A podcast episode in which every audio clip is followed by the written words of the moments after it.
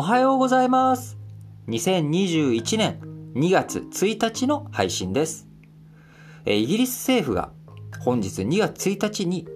TPP 環太平洋パートナーシップ協定に正式な参加申請をします。えこれは TPP 発足メンバー国以外から初めて参加申請があったということになります。え TPP というのはですね、これ日本も参加しているんですが、経済連携協定の一種です。経済連携協定って何？なというところあると思うんですけれども、経済連携協定というのは、関税撤廃などの貿易上の障壁除去だけでなく、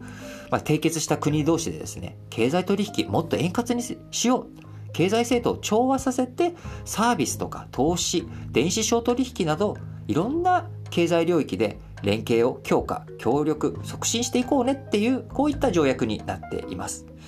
この TPP に EU から離脱したイギリスが参加申請するというのは非常に大きな意味合いがあります。イギリスが EU から正式離脱をしたのはイギリス時間の2020年1月31日でしたので離脱からちょうど1年を経た節目の日に参加申請をするっていうことで、まあ、非常に象徴的な、えー申請になるなと思っています。さらに言うと米国はこの TPP ですね。交渉途中の2017年1月に離脱をしてしまっているんですね。なので、まあ、米国もバイデン新政権になってますのでもしかしたら米国も何か動きがあるかもしれないなとそんなことを思わせる、イギリスの TPP への正式な参加申請ということになります、今後の交渉がどうなるのか行方が注目されます。